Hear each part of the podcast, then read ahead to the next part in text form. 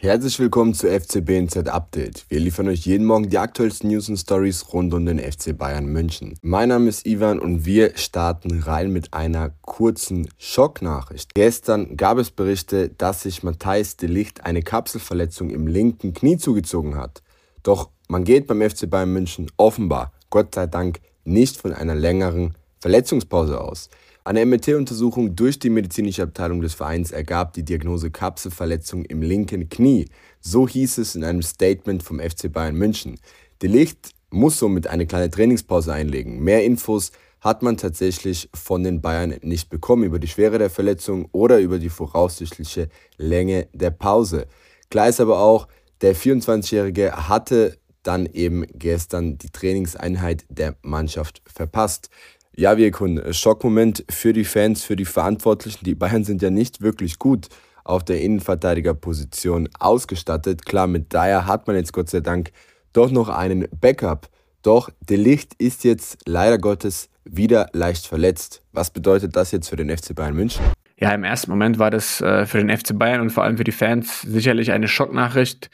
Ausgerechnet De Licht, ausgerechnet wieder das Knie, haben viele gedacht.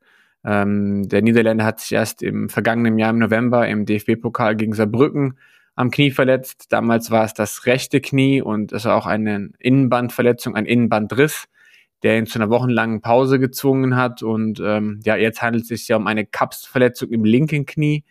Ähm, und ja, dennoch im ersten Moment denkt man sich nicht schon wieder er und ähm, äh, ein Ausfall von Delicht wäre natürlich bitter für den FC Bayern äh, mit der Tatsache, dass Min Jae Kim beim Asien Cup ist und auch Dai Upamecano jetzt in, in Portugal ähm, angeschlagen ist und äh, nicht ganz mittrainieren konnte.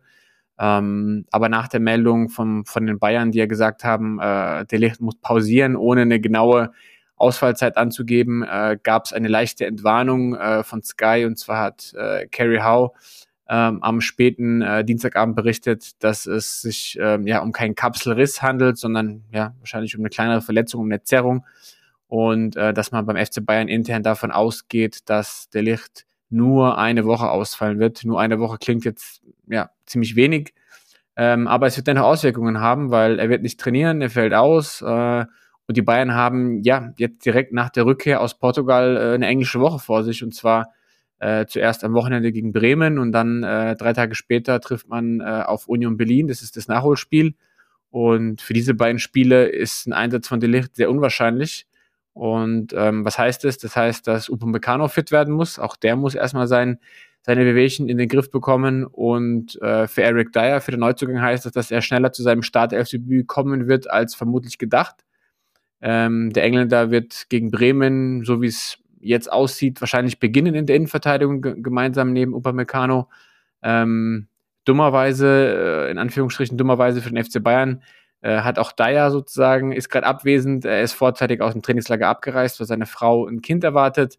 Ist natürlich absolut verständlich und, und ist ganz normal, ist bei Kimmich genauso, der ist gar nicht ins Trainingslager geflogen, weil seine Freundin auch die Geburt des Kindes äh, sozusagen ansteht. Aber aus, aus Vereinssicht natürlich ja doppelt bitter, dass sich ausgerechnet jetzt der Licht verletzt und der Neuzugang nicht so trainieren kann, wie man es sozusagen ähm, ja, gedacht hat wenn alle Stricke reißen, äh, gibt es ja noch Leon Goretzka, der ja dann in der Brücken auch äh, im Pokal eingesprungen ist in der Innenverteidigung. Und ja, es wird sich zeigen. Also äh, man dachte ja, dass mit der Dyer-Verletzung so ein bisschen Ruhe einkehrt äh, auf der Innenverteidigerposition, dass Tuchel da mehr Optionen hat. Aber ja, das neue Jahr hat so begonnen, gefühlt, wie das letzte Jahr geendet hat, mit vielen Verletzungen und, und viel Improvision. Und ähm, ja, mal schauen, ob, ob die Bayern jetzt auch nochmal vielleicht Gas geben auf dem Transfermarkt, dass man sich wirklich für die schwere äh, Saisonphase dann im Frühjahr mit der Champions League und der, der Liga einfach wappnet und dass man da einfach im, im Kader breiter aufgestellt ist. Und äh, im ersten Moment ist der Ausfall natürlich erstmal ein Rückschlag für den FC Bayern, auch wenn er nur eine Woche ausfällt. Ähm, und dementsprechend gilt es den jetzt erstmal zu kompensieren für Thomas Tuchel.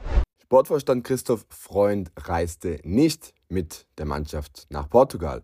Der Grund, man vermutet, dass Freund aus München aus den geplanten Transfer von Nordi Mukiele vorantreiben wollte.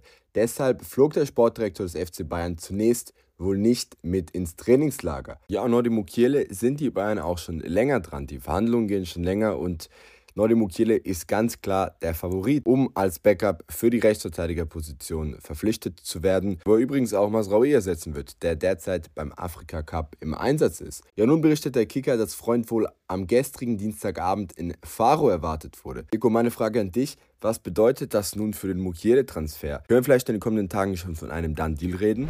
Den Transfer gerne diese Woche eintüten, sprich finalisieren. Das Go vom Spieler haben sie. Es, zwischen Mukiele und Bayern herrscht eine grundsätzliche Einigung, aber die Gespräche, die Verhandlungen mit PSG halten noch an. Und ähm, ja, die Rückkehr von Freund in, ins Lager ist natürlich reine Spekulation kann man, kann man deuten, wie man möchte, aber äh, klar ist, ähm, dass die Verhandlungen weiterlaufen. Äh, es gibt auch Berichte von Sky, dass es nach wie vor keinen Durchbruch, keine Einigung gibt zwischen den beiden Vereinen.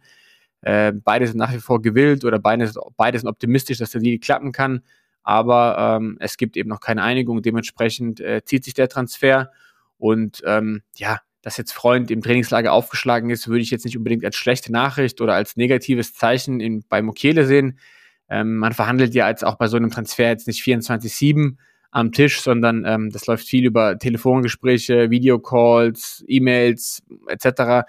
Dementsprechend äh, kann man da jetzt erstmal nichts Negatives in die, in die Anreise von Freund nach Portugal ins Trainingslager interpretieren.